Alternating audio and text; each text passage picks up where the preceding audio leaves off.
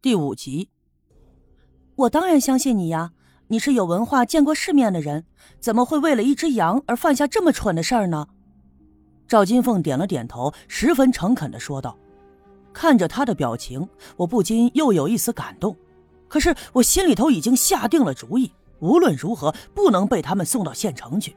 今天晚上一定要逃出这个牛棚。可是牛棚上着锁，那么唯一的希望就是眼前的赵金凤了。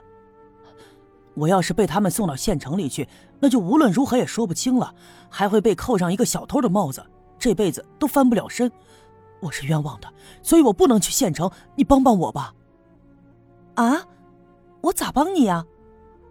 我说的这一番话明显出乎了赵金凤的意料之外，她显得十分惊讶。想办法弄到钥匙，把我放出去。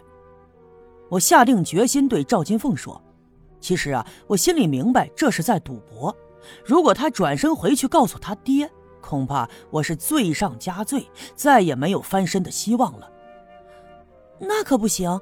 要是这么放你走了，你不就真的成了偷羊的贼了？就再也说不清了。赵金凤不由自主的往后退了一步，我的心唰的一下子就凉了。看他的表情就知道他是不会放我走的。于是我的精神一下子颓废了下来，往后退了一步，一屁股坐在了地上。不过我这失望的表情还是让赵金凤看在眼里，她不禁也着急了起来。哎，你别着急啊，让我想想办法。我回去跟我爹说说，让他好好查查，绝不能冤枉好人。更更何况……赵金凤的话说了一半，脸却腾的一下红了。他又犹豫了一下，继续说。我爹去六姑家了，这会儿应该还没回来。你在这儿呀，老老实实等着，我这就去找我爹，当着六姑的面讲清楚。就算我爹糊涂了，六姑也是个明白人儿。说完，赵金凤站起身，转身就往远处走，走了两步，又回头看了看我，从他的眼神中，我竟看出了一丝丝的不舍。我的心里头不禁一动。赵金凤就这么走了。一直到天亮的时候，他也没回来，我心里头忐忑不安，不知道会有怎样的结果。于是呢，这一晚上我根本没有心思合眼。直到东南面小阴坡的山头露出了一丝淡蓝色晨光的时候，我这才有了一丝丝的困意，索性靠在墙上迷迷糊糊的睡着了，并且呀，还做了一大堆稀奇古怪的梦，这些梦都是零散的。以至于我在天亮醒来以后，把他们全都忘在了脑后，一丁点都没记起来。但是浑身上下的衣服已经被汗水湿透，这让我想起来了，那些梦呀，都是噩梦。不过我当然也不知道了。就在这一晚上，刘家镇里头竟然发生了几件我完全想不到的事情。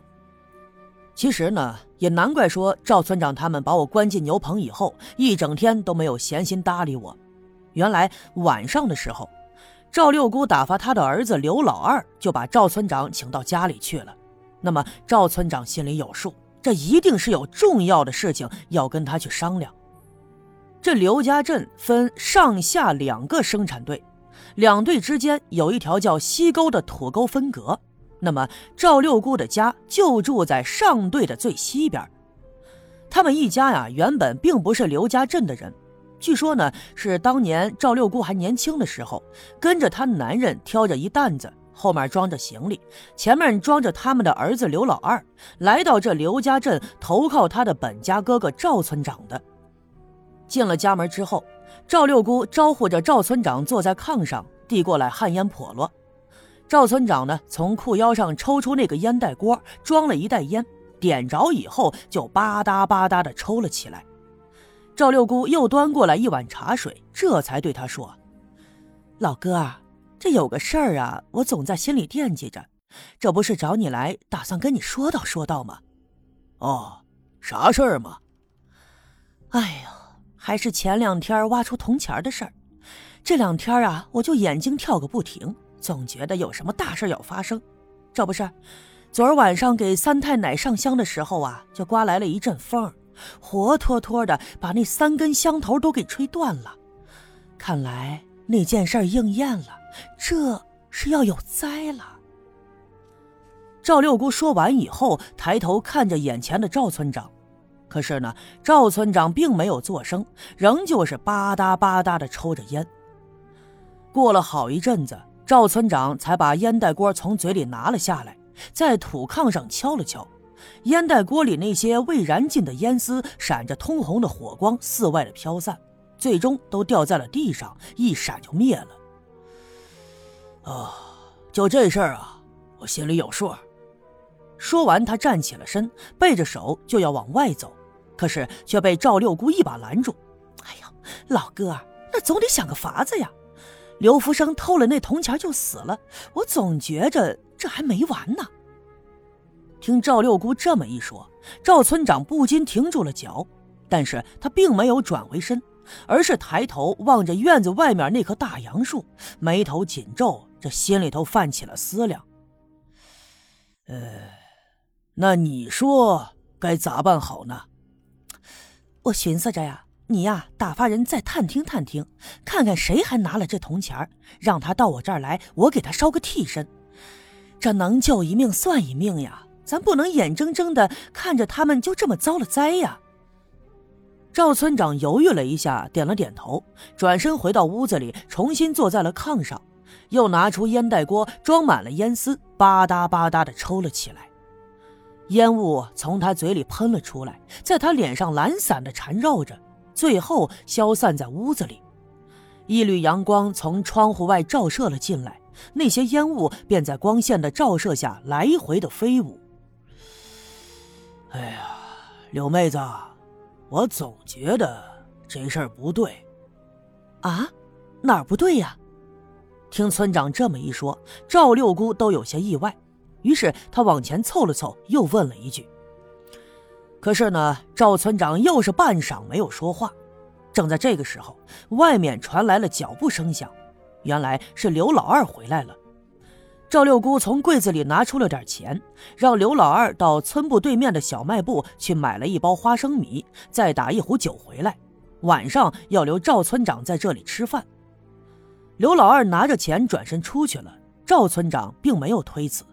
赵村长并不是外人，所以呢，赵六姑随便做了几道家常的小菜，再加上刚买回来的花生米，还有刘老二陪着坐下喝酒。两人刚把酒倒上，放在嘴边抿了一口，就听见院子外面传来一阵噔噔噔的脚步声，有人大声的喊：“赵村长、刘队长，你们在屋里吧？出事儿了！”刘老二一下子就分辨了出来，这外面喊叫的是村里的小分队员。听他的声音十分急切，不由得一惊，就连忙穿鞋下地。赵村长也跟在后面，俩人噔噔噔的就跑到了院子门口。果然，院门口来的是小分队队员老郑，他手里抱着一杆枪，脸色十分的焦急。咋了？出啥事了？咋这么慌慌张张的呀？村长问道。野狼。野狼进村了！听到野狼进村，赵村长和刘老二都大吃了一惊。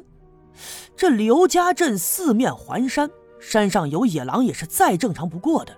不过呀，一般时候他们不会下山来觅食，除非在冬天大雪封山，他们没了食物以后，偶尔的才会有一两只下山来。但是山上的野狼就有那么一群。哎，领头的一只是一只独眼的成年老狼，曾经在几年前下山就叼走了村里的一个孩子，还是刘老二和赵村长提着枪带着人在后面紧追不舍。